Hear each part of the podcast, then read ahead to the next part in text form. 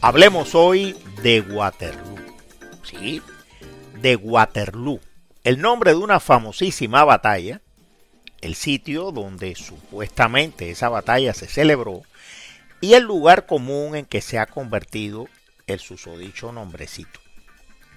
La batalla, la batalla de Waterloo, como todo el mundo sabe, fue un enfrentamiento feroz y sangriento, más de 40.000 muertos, sumando los dos bandos, entre las tropas francesas al mando del emperador Napoleón Bonaparte y el ejército de la coalición inglesa, holandesa, alemana y prusiana al mando del duque de Wellington.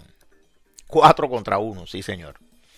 Lo que no todo el mundo sabe es que Napoleón, después de derrotar a los ingleses y a los prusianos en dos encuentros previos, dos días antes de Waterloo, estuvo a punto de imponerse, de ganar y de salirse una vez más con la suya.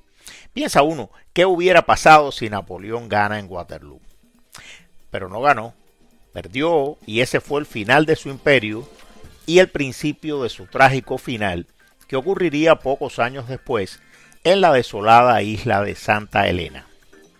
Se dice que esa derrota, la derrota definitiva de Napoleón en Waterloo, tuvo que ver con la lluvia, con el diluvio que anegó el terreno para la caballería y embotó los cañones del emperador, o que tuvo que ver quizás con la cistitis que padecía Napoleón por esos días y le impedía descansar, dormir y pensar con la claridad de siempre.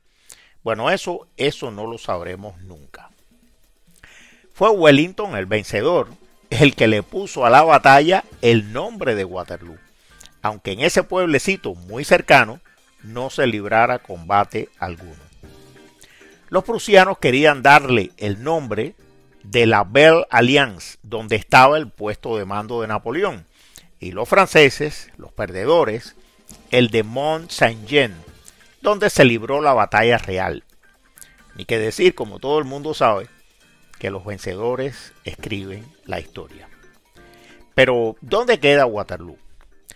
Pues Waterloo es un municipio y un pueblo belga, no francés, como se cree a veces, que queda a veintitantos kilómetros al sur de Bruselas, la capital de Bélgica y de paso la capital hoy de la comunidad europea.